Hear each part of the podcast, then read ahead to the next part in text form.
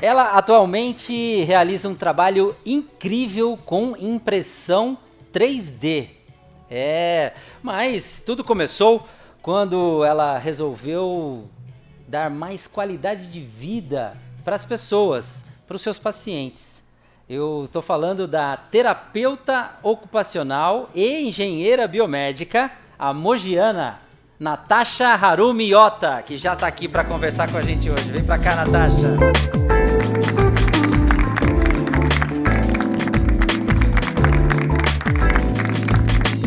Olha só, ela é terapeuta ocupacional engenheira biomédica e trouxe todos esses brinquedos aqui para a gente brincar hoje no Cidade Viva. Seja bem-vinda, nós vamos explicar tudo. Calma, gente, calma, nós vamos explicar tudo para vocês. Eu quero começar com a, com a Natasha, voltando lá na adolescência, Natasha, quando você tinha 12 anos, você começou a participar de uma entidade que é, ajuda as pessoas, que beneficia as pessoas. Eu queria que você contasse essa história que foi muito importante na tua carreira até hoje. Legal. É, bom, desde muito nova, né, desde os meus 12 anos de idade, eu faço esse trabalho voluntário, que é uma instituição japonesa que chama Shuyodan. É, ela, tem, ela existe né, no Japão e no Brasil. Então, aqui no Brasil, ela vem como treinamento para jovens líderes. Então, desde aquela época, na pré-adolescência, eu já participava dessa entidade, né? E o que, que, você fazia lá com 12 anos? Lá dentro, quando eu comecei, eu era apenas uma participante, então eu fazia tudo que eles mandavam. tudo que tinha que fazer. tudo que tinha que fazer. Mas a ideia era realmente é, a educação social, né? Promover o que eles chamam do o, o, lema deles, né? Que é o amor e o suor, ou seja, dar tudo de si em prol do outro. É, então, conforme você vai crescendo dentro dessa instituição, você vai ganhando uh, alguns, entre aspas, cargos que a gente pode chamar. De né? então, mais responsabilidades, responsabilidades, né? Olha que legal, e, e isso para uma jovem né, de 12 anos ali, é, é, acho que foi fundamental, né? Porque hoje você é uma terapeuta ocupacional, nós vamos contar tudo sobre isso, e uma engenharia biomédica que continua ajudando as pessoas, né? O seu trabalho ajuda a qualidade de vida, e começou lá, né? Começou lá. Fui totalmente influenciada, assim, de alguma forma, e de uma forma boa, acredito. É muito bem. Olha, vocês estão curiosos para saber? Olha só a mão. Aliás, editor, editor, música de mãozinha.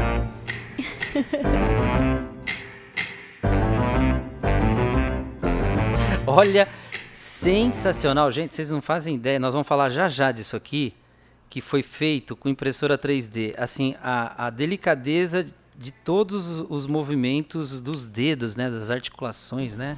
Sim. Olha. Ela é exatamente uma réplica de uma mão, né? Tem muita gente que acha que é até a minha mão, porque ela é bem parecida. É, é? ó. Você olha o tamanho, é bem parecido. Pequenininha. Deixa eu ver se dá pra, ó, dá pra pegar. A, a, a nossa produtora estava apaixonada por essa mão. Ela falou, nossa, eu não preciso nem de um namorado mais, porque essa mão já me completa. já acaba a carência. A, minha não cabe muito aqui, mas tudo bem. Olha, mas vamos lá, terapia é, ocupacional, né? O que um terapeuta ocupacional faz, você que é, foi a sua primeira formação. Vamos falar disso. Bom, a terapia ocupacional ela é uma profissão da área da saúde, né? Poucas pessoas sabem que é também uma graduação. Ela não é uma pós-graduação de outras uma especialidade, áreas. É uma né? graduação. É uma graduação mesmo. Você fez na Unifesp. Isso, Universidade Federal de São Paulo.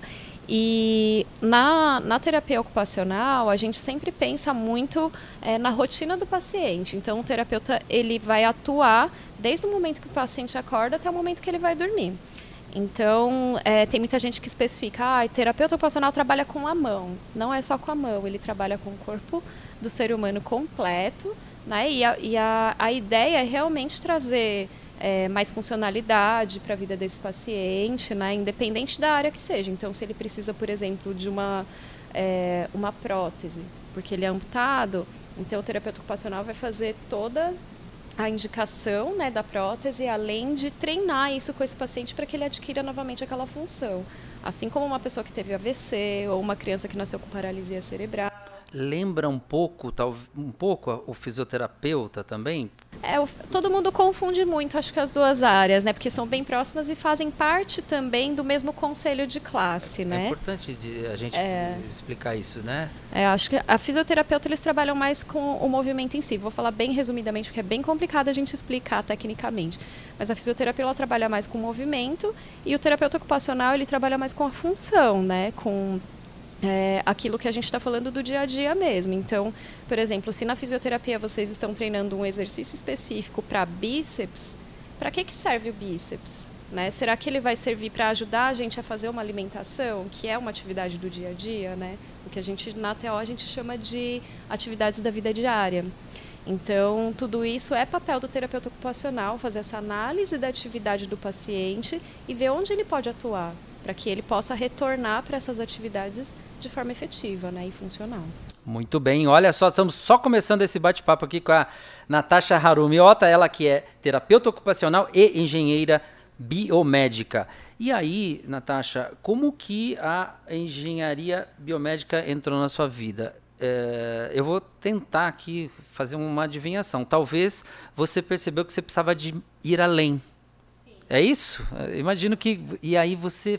Eu, eu quero poder oferecer mais resultados ou mais eficiência. Sim. É isso? É, eu pensava Conta muito pra... assim, durante a atuação como terapeuta ocupacional, eu me sentia um tanto quanto limitada em algumas situações. Por não exemplo. porque eu acho que a terapia ocupacional não atenda às necessidades, atende muito bem, só que eu acreditava que a gente não tinha uma relação adequada multiprofissionalmente, ou seja, é, a ponte entre os engenheiros e os terapeutas ocupacionais não existia. Né? Ela é uma ponte bem difícil. Em alguns lugares isso funciona, mas na maioria deles não. Então, por exemplo, se algum engenheiro criasse algum dispositivo tecnológico para um paciente, é, muitas vezes ele não funcionava da maneira como deveria ser. Por quê? Porque o engenheiro ele não tem contato com o paciente. Quem tem são os terapeutas. Então eu via que tinha uma necessidade. Então eu fui procurar um mestrado, na verdade, né, não é uma graduação, então foi um mestrado em engenharia biomédica, em que eu pudesse ter alguns conhecimentos ali básicos.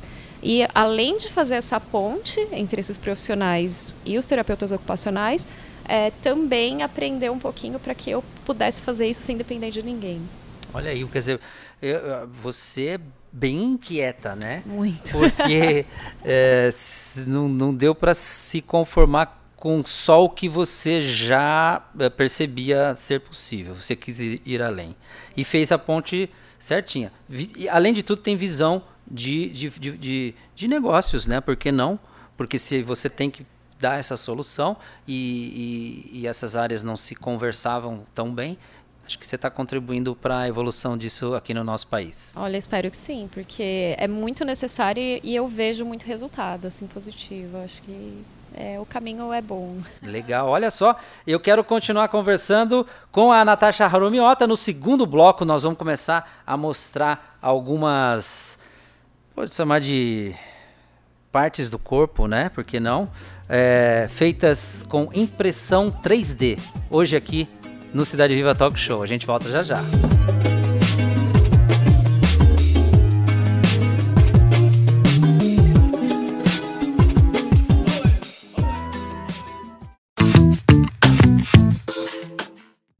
E a gente volta aqui com a Natasha Natasha aqui sabe tudo de impressão 3D, pelo menos eu estou vendo aqui é, vários objetos interessantes, essa nossa, essa nossa mãozinha aqui vai virar uma mascote aqui da gente. Mas é impressionante, né? O que, o que você é, começou a, a, ter contato na, no, no teu mestrado, né?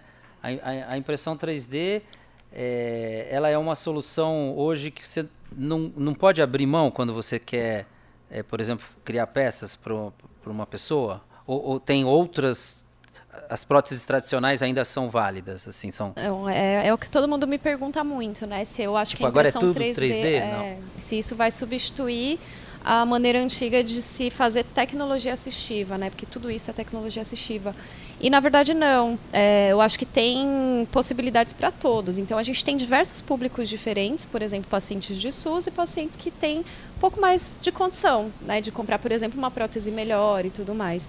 Então eu acho que para a gente atingir todos esses públicos é necessário manter todos os meios de manufatura, seja ele de uma forma muito mais manual e rústica, que dá para fazer ali naquele momento, é, junto com o paciente, ou esperar um tempinho para a impressora funcionar e entregar um objeto como esses, né?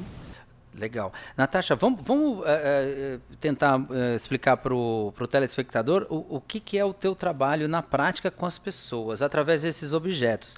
Por exemplo, esse, esse, essa mão aqui sem os dedos, né? Como ela ajuda as pessoas?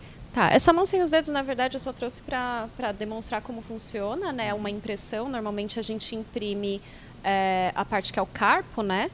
É, e os dedos, eles são impressos separados e aí a gente une para fazer todas essas articulações principais aí é, dos dedos, né? Então, no, nesse caso, eu considero essa mão uma mão estética, simplesmente estética, né? Então, é uma mão decorativa. É, ela pode ser usada também até para por exemplo, um terapeuta da mão explicar para o paciente como que é o funcionamento né, de uma mão, explicar quantas falanges tem, etc. Às vezes um médico, numa um aula... médico, numa né? ortopedia, enfim. Mas ela, é, se a gente for pensar na função né, dessa, é, dessa peça decorativa, a gente pode lembrar que existem próteses feitas em 3D que seguem essa mesma linha, né? Então, se a gente fizer uma extensão aí, pensar no braço todo aqui, impressa em 3D, a gente consegue utilizar articulação, por exemplo, de cotovelo, para que a pessoa possa dobrar essa articulação, né, fazer a flexão aqui de cotovelo, e quando ela faz essa flexão, a mão fecha. E aí a pessoa que é amputada, ela se torna funcional, né? Então... São, são as peças funcionais, né? Exato. É, olha só, e, e, e, isso aqui demora muito para fazer? Como é que é, assim, do projeto para a execução? Hoje já existem, ó, aqui é a máquina né, a impressora. Nós vamos daqui a pouco tentar fazer alguma peça rápida aqui para vocês é, verem. Mas é, existem já. É, é, tudo moldado para cada pessoa. Isso, normalmente sim. Aí entra a impressora 3D, né? Aí Porque não é, não é produção em massa, né? Em série, vamos dizer assim. É, é, a impressora 3D permite, inclusive em questão de custo, uh, hoje em dia, como é o custo, por exemplo, em relação a, a peças que, que são em, em série e, e peças é, feitas por impressão 3D. Vamos dar uma ideia é, para o público. O legal, assim, né, a gente pensar que, que um hoje custo-benefício. Custo-benefício da impressão 3D é maravilhoso, né? Porque todo mundo pensa que uma impressora hoje custa 20 mil reais, como era antigamente. É, e não é, teve uma queda de patente aí relacionada à impressão 3D que fez com que as máquinas ficassem muito mais acessíveis. Então, uma máquina desse tamanho, por exemplo, desse porte, ela custa entre R$ 1.800 e R$ 2.600 e os materiais de insumo também são muito baratos. Então, com aquele rolo de filamento, a gente compra de quilo, né? É, cada quilo levaria aí de 100 a 150 reais. E a gente consegue fazer muitas peças com isso. Ou seja, é um custo-benefício muito bom, né? Agora, tem outros meios de manufatura, por exemplo, injeção plástica. Injeção plástica acaba sendo barato, porque você consegue fazer em série ali um monte, injetar plástico e fazer de forma rápida. Porém, não é customizado. Agora, tudo que é customizado acaba sendo mais caro, né? Mas não é o caso da impressão 3D. A impressão 3D, por ter um custo mais baixo, queda de patente, materiais plásticos baratos, a gente consegue oferecer customização a preços acessíveis. E precisa ser, pra, pra por exemplo, para fazer uma, uma, uma, mão como essa, ou algumas. Você tem que ter a, todas as características de um engenheiro. É, como é feito um projeto? É, quem é o profissional que faz isso? Porque não basta ter impressora. Eu vou lá, Exato. compro a impressora, vou fazer só bobagem, né? Exato. Agora, é, que, quais são os requisitos, aí quem é? Isso é muito relevante falar porque as pessoas pensam muito nisso, né? Tem uma máquina, apertar botão e saiu e tá legal. E não é bem assim, a gente sempre tem que pensar no quesito segurança do paciente, né? Então, quando a gente pensa na segurança do paciente, a gente precisa conhecer quais são os materiais disponíveis no mercado, qual é o material que é mais resistente. Será que esse material é possível de esterilizar, por exemplo, para um paciente que está dentro de um hospital? Será que isso é descartável? Será que se engolirem uma parte desse plástico vai fazer mal? Então tudo isso tem que ser analisado. Quem vai analisar? É o TO? É o físio? É o médico? Não, né? A gente tem engenheiros de materiais para isso. Na parte da mecânica, a gente tem a engenharia mecânica. Se a gente for pensar em automação, aí a gente tem outros engenheiros envolvidos. Então, sempre é bacana se trabalhar em equipe multiprofissional, né? Eu, eu, eu, imagino que realmente quando os profissionais se encontram e trocam ideias, tudo deve sair melhor, Trabalho né? em equipe, Trabalho com em certeza. equipe. E o que mais que a gente pode mostrar aqui? É, o que, que é esse, esse blocão aqui? Deixa eu ver. Uma rampa. Uma rampa de acesso para cadeirante. Então a gente sabe aí que existe uma lei, né, uma NBR, que fala sobre a altura de calçadas, por exemplo. Mas não é todo lugar que tem a mesma altura.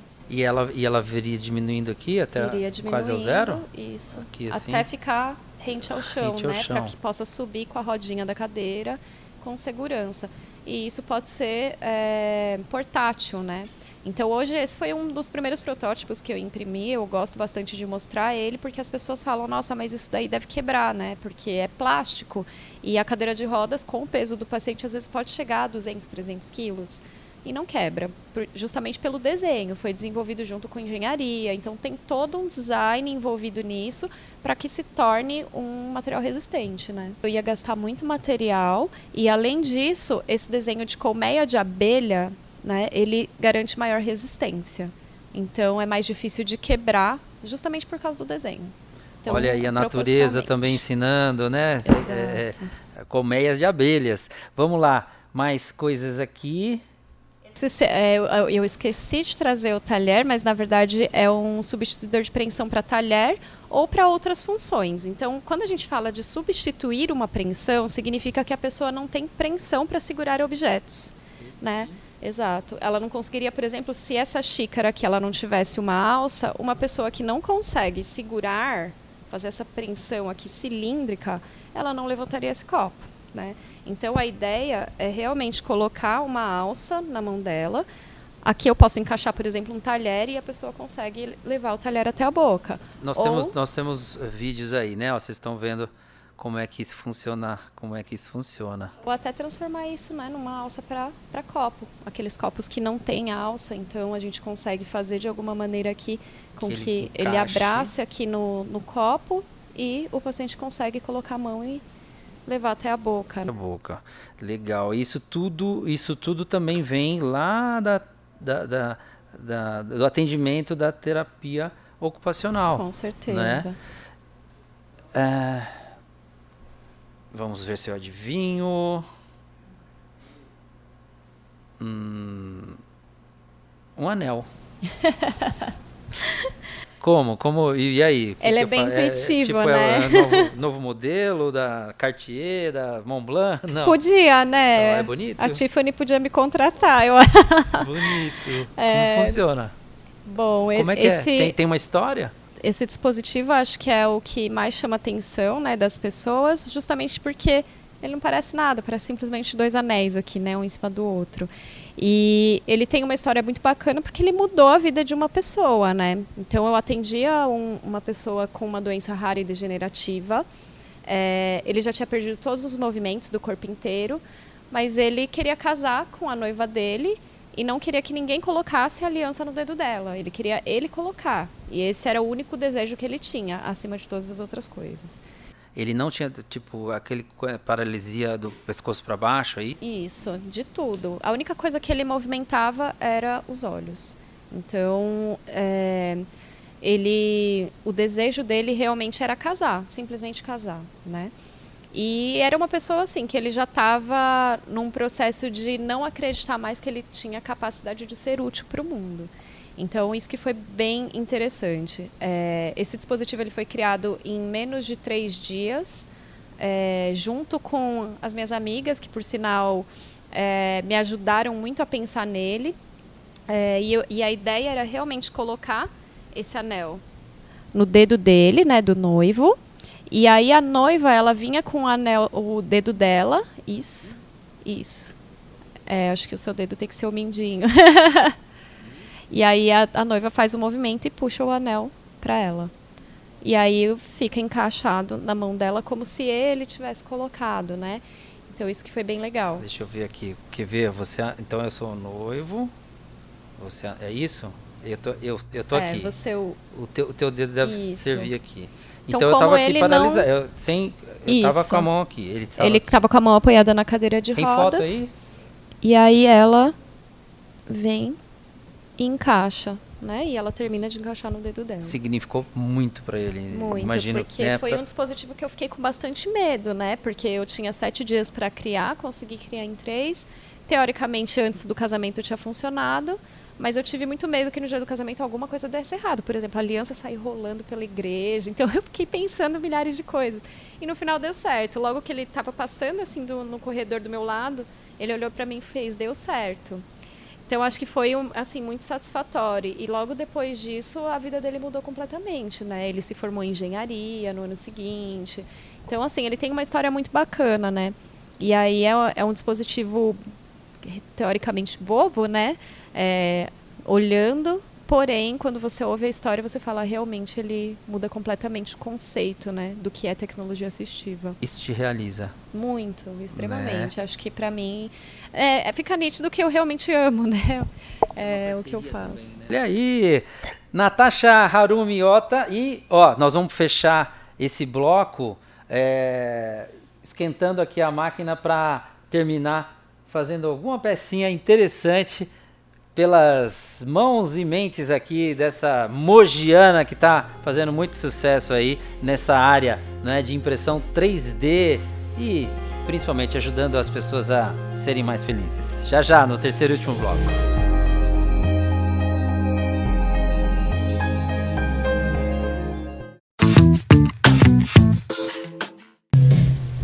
Olha só, e agora já em ação, impressora trabalhando e a gente continua esse nosso bate-papo aqui. Daqui a pouco a Natália vai comentar sobre, sobre a peça que está sendo produzida aqui, né? Natasha, me diz uma coisa, a, a impressão 3D é algo que veio para ficar, né? É, ela, acho que deve ter impressoras de todos os tamanhos. O que, que você já é, viu de mais incrível ser produzido com uma impressora 3D? Assim? Milhares de coisas. Eu sempre puxo sardinha para a área da saúde porque não tem jeito, mas coisas incríveis que foram realizadas fora da área da saúde. Por exemplo, lançaram uma máquina de suco gigante, é, suco de laranja, né? Ela cabe 1.500 laranjas. Aí é, vai entrando cada laranja sendo espremida, vira suco, o cliente vai, compra o suco e no mesmo momento é impresso um copo com as cascas de laranja. Então é uma coisa Oi? totalmente tipo, sustentável tipo, ali. Com, a, né? com, a, com, as cascas da laranja? Isso. Então, quando você olha a máquina. Eu é do meu avô lindo. descascando laranja assim, com a, com a faca dele, e ele descascava a laranja inteirinha sem cortar um pedaço da, da casca Exatamente. da laranja. É, o meu avô é meio 3D. Mas isso é impressionante. isso é impressionante. Sim, acho que foi uma das notícias incríveis assim que surgiram. Aí todo mundo até fala, mas quem vai ter uma, uma máquina dessa de 1.500 laranjas? Eu falei, toda inovação tem um início. Então, de repente, aí vem algum investidor grande e queira lançar um eletrodoméstico pequenininho para ter em casa para você espremer seu suco de laranja e ao mesmo tempo sair ali seu copinho. Ou, ou, ou, ou começar com uma rede de, de, quiosques, por exemplo, que pode ter isso em alguns shoppings. E na área das, alguma coisa que você já viu algum colega, talvez de outros lugares, é interessantíssimo na área de saúde. Da área da saúde. imagem aí. Eu gosto bastante de, de falar do trabalho dele, né? Ele é um engenheiro lá da USP, que foi uma das minhas inspirações relacionadas à impressão 3D. O nome dele é Emerson Moreto, né? Hoje ele é dono de uma startup que chama Tissue Labs. É, Como? Tissue Labs, o nome da, Tissue da Labs. Isso. É de bioimpressão. Então, eles prometem entregar um coração funcional de tecido humano para transplante de órgãos em breve. Então eles já têm a máquina, eles já fazem, né, bioimpressão assim de tecidos humanos que podem ser é, implantados. Que podem ser implantados. Então ele ele tem diversos trabalhos assim na área, né? Ele é um engenheiro que gosta bastante de colaborar com a área da saúde. Então ele já criou também o crânio de cimento ósseo, né? É, justamente porque é, muitas pessoas que precisam, por exemplo, de um, uma prótese, né, de crânio, é, elas não têm condições de pagar, porque é caro. E aí ele criou em impressão 3D um molde para injetar cimento ósseo ali e fazer a parte faltante do crânio da pessoa. E ele abriu mão dos royalties disso, então é, o custo disso é um, em torno de 40 reais. Então imagina o quanto isso não é acessível para o SUS, né? E o quanto isso também não muda a vida de uma pessoa, porque não é só estética, né? É função também e segurança. Muito legal. E a Natasha teve uma, uma participação nesse momento que a gente está é, quase saindo né, de, de, de, do pior da, da pandemia, né? E você participou do, de um projeto voluntário e você é, produzia face shields, né? Isso deu, deu muito resultado de satisfação para você também, né? Nossa, é... com certeza. Agora já está menos a demanda já está mais tranquila, não, mas foi você produziu muito festival. Bem grande. É, eu cuidei né, da região do Alto Tietê, então eu fui coordenadora desse projeto junto com outras mulheres é, e vários voluntários. Então, aqui na região do Tietê, a gente tinha em torno de 20 voluntários.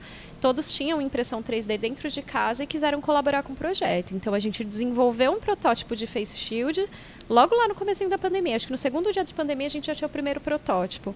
E aí a gente começou a distribuição. Eu só não imaginava a dimensão que isso tomaria, né?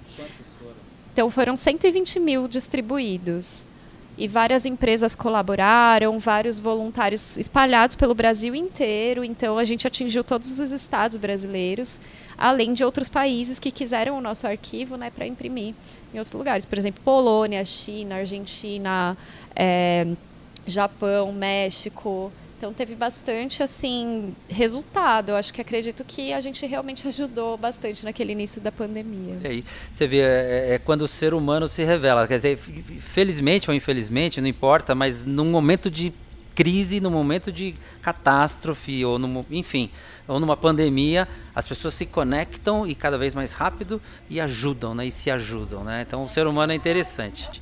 Muito bem. Olha, estamos chegando quase ao final aqui e, e terminando com a bichinha em ação aí, hein?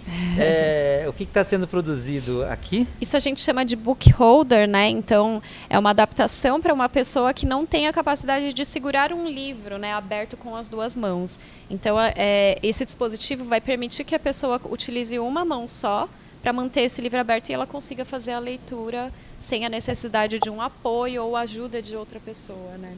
né? Isso dá, dá muita autonomia, essas peças autonomia para as pessoas, né, que têm qualquer tipo de deficiência ou demanda física, né? E obviamente, claro, vai ajudar no mental, as pessoas vão ficar mais é, é, seguras, né? Mais felizes. Sim, Esse é o teu certeza, trabalho. Com certeza, com certeza. É isso aí. Natasha, agradeço muito a tua participação. Você é uma mogiana que nos orgulha muito pela sua garra, pelo seu projeto e queria que você deixasse aí para quem assistiu essa entrevista, para quem gostou, conheceu aqui o trabalho da Natasha, que entre em contato com ela. É, redes sociais, né, redes Natasha? Sociais, mais fácil? Com certeza. É isso, por é favor. É o meio mais tranquilo, né? É, bom, hoje eu tenho um, um, perfil profissional, né, dentro do, do Instagram e do Facebook. É, depois acho que fica mais fácil, né, colocar ali no. Está aqui no embaixo. GC, vocês já estão vendo aí, ó. É, e nesse, nesse Instagram eu consigo divulgar bastante do que eu tenho feito, bastante é, do que eu tenho falado também, né, em palestras, congressos, workshops, o que tem saído durante as pesquisas. É, e é onde as pessoas normalmente conseguem me acessar de forma mais fácil para que a gente consiga desenvolver novos projetos, né? Então, é, Instagram mesmo. É isso aí. Seja sempre muito bem-vinda e traga sempre bons projetos. A gente vai encerrando o nosso programa de hoje especial todo com a, com a Natasha. Ó, nem falamos disso aqui, mas ó, vou pegar aqui e vou convidar. Opa! E vou convidar você para ir até o nosso canal do YouTube.